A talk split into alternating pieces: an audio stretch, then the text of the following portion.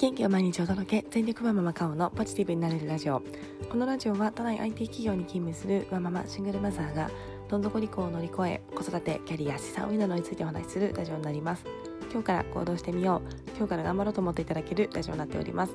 はい、おはようございます、えー、あっという間に休日が終わりまして、えー、週明け月曜日になります、えー、今日からお仕事の方、えー、私もそうなんですが一緒に頑張りたいなと思っております、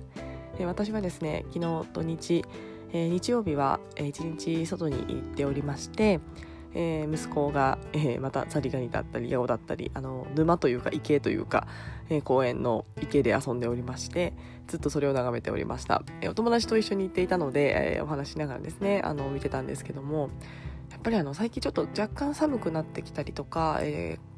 ー、気候の変化みたいなところで多分体が疲れてるんですかね。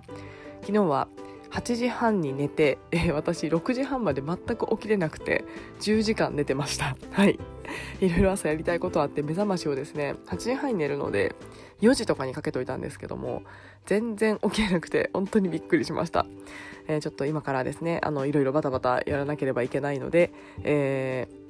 本当に寝すぎたなと思いつつ体がですね疲れてたんだな。体が今欲してたんだということで、えー、この睡眠のおかげで体調回復して、えー、きっと風邪もひかずに元気にいけるんだなとポジティブに捉えて、えー、過ごしております。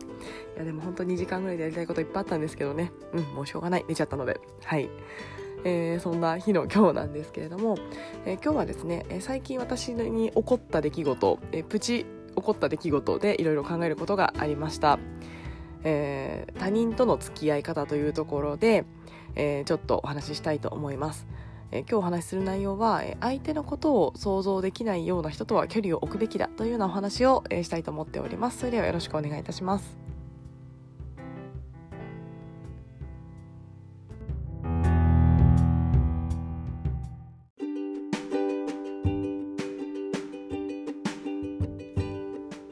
えー、最近私に起こった出来事なんですが、えー、23年前ぐらいに、えー、確かオンラインサロンだったか何かのセミナーだったかで、えー、お会いをした方からですね、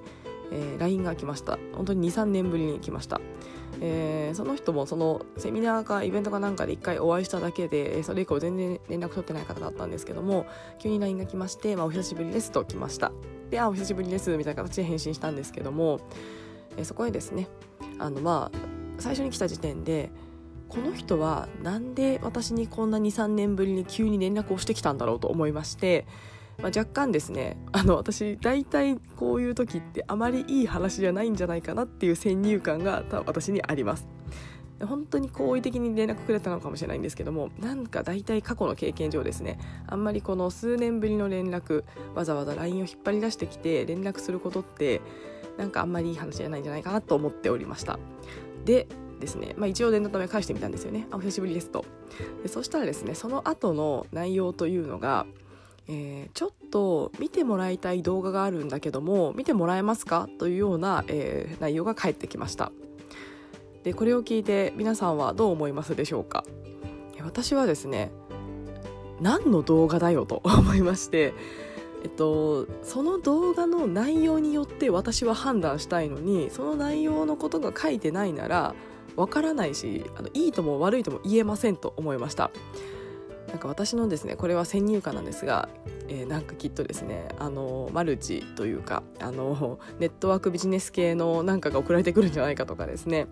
えー、何をどんなものかわからないんですけども私はちなみにその LINE は返しておりません。えー、ここでですね相手が判断する情報を与えられないものを、えー、聞いてきてですねこの人は何なんだと思ってしまいました。ま、まだですねあの送りつけてきてこれ見てどう思うって言われる方が、まあ、すごくそれ一番嫌なんですけども、まあ、まだですね聞いてくださったのでちゃんと気遣いがある人だなと思うんですがただですね内容を教えてくれと思いました、まあ、そこにですねどんな内容ですかって私も聞けばいいんですけども正直ですね23年ぶりに連絡をいただいた方で縁もそんなない方に私のその貴重な時間と思考力を取られる必要はないなと思いまして私はまあいいか悪いか分かりませんが返さないという判断をいたしました。やっぱりですね相手がそれをどう思うかとか相手の状況を想像してあげないとやっぱりこれって失礼に値してしまうかと思いますし、まあ、正直ですねそう思わない人もいるかもしれないんですがうん半分ぐらいの人はいやそれ何何の動画とかその内容によるんだけどって思うと思うんですよね。えなのでそれをしてくれない人というのは、えー、まあ、多分それでも全然問題ないとは思うんですけど私は好きじゃないんですよね。なので私は、まあ、あんまり、えー、もうあの縁も遠い方ですしそんなに縁をつなごうと思っている方ではないので、まあ、あのいわゆる無視というか返答しない既読するというような形で対応しております。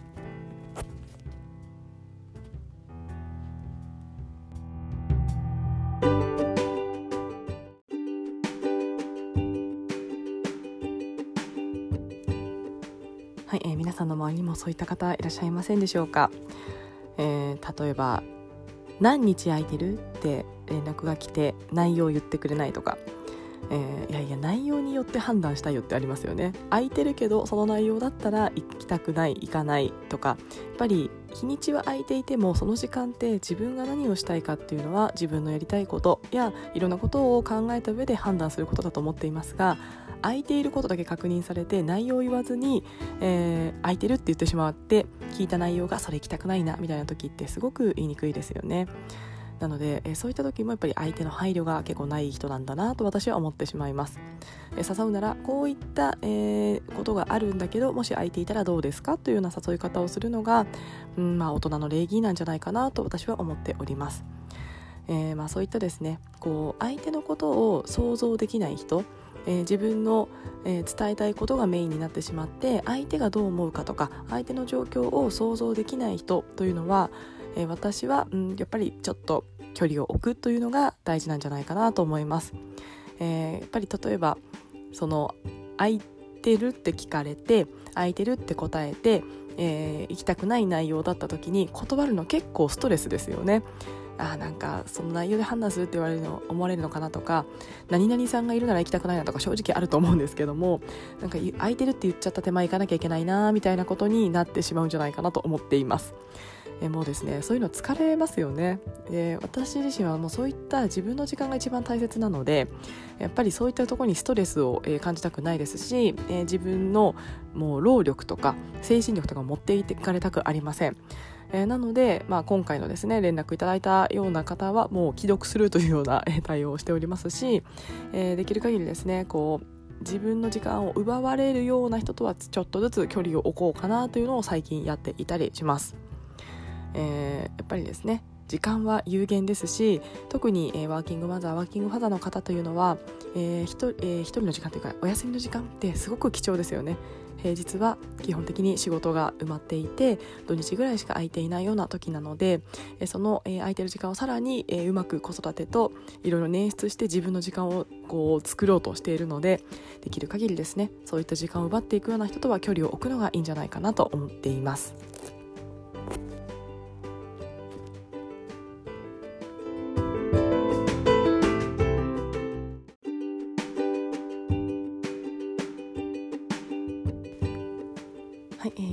ね人との出会いは大切にするべきだというようなお話があるかと思います。私自身その考えはすごく共感しますしやっぱり出会いで人って変わっていくなと思います、え、ただですね全員が全員を大切にしなくていいんじゃないかなと思っています。やっぱり自分っていうものの大切な、えー、優先順位があってそれに合う人合わない人っていると思います。なのでですね、えー、出会った人全てに、えーまあ、いい顔をするというか、えー、一緒に付き合っていくというのは私は無理だと思っています。やっぱりその中で、えー、ちょっと言い方悪いですが取捨選択だと思いますやっぱり会う人とか居心地がいい人とか自分一緒にこう切磋琢磨して伸びていける人とか一緒にして楽しい人とかもうそういった人と、え時間を過ごすべきであって、えそうじゃない人やっぱりちょっと違和感がある人とか、えこの人合わないなという人は、えやっぱりちょっと距離を置くというのは私は、えやって全然いいことだと思っています。まあ、どうしてもですね会社の仕事とかだとなかなかあのそうもいかない部分もあるのでそこはうまくうまく付き合っていかなきゃいけないなと思うんですがこのプライベートというか自分の好きにできる自由にできる時間まあ、子育てとかしてると自由にできる時間ではなかったりしますが、まあ、お休みの時間ですねというような時間はやっぱり人は選んでいいと思っています。えー、なのでですね、えー、相手のことを想像できないような人っていうのは私は距離を置くべきだと思いますし私が先ほど今日、えー、紹介した LINE の例でいくと、まあ、一例ではあるんですが多分ですねこういったことをする人って全体的に人のことを想像できないので、まあ、多分あのそれ以外でもきっと私は合わないと思うシーンが多いんじゃないかなと思っております。えなのでですねやっぱりそういったこう波長が合う人ってこういった些細なことだと思うんですよね。えー、まあ、動画見てほしいのであればこういった動画なんだけど見てもらえるとかそういった一言があるとかですね私結構それが当たり前だと思ってるので、えー、多分そうじゃない人は違和感を感じるんだと思います、えー、なのでですね、まあ、そういった結構違和感っていうのを大切にして、えこうですね友達だったりこう作る時にもその違和感を大切にしてそういった人とはちょっとずつ距離を置きながら、え付き合うっていうのは私はこれから賢く生きていく上では必要だと思っております。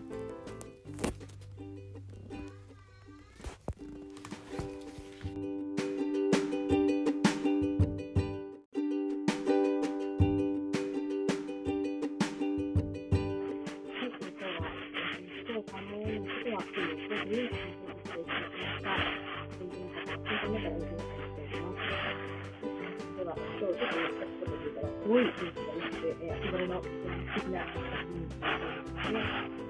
ね、また勉強に頑張りたいなと思います。それでは、今日も聞いてくださいまして、ありがとうございました。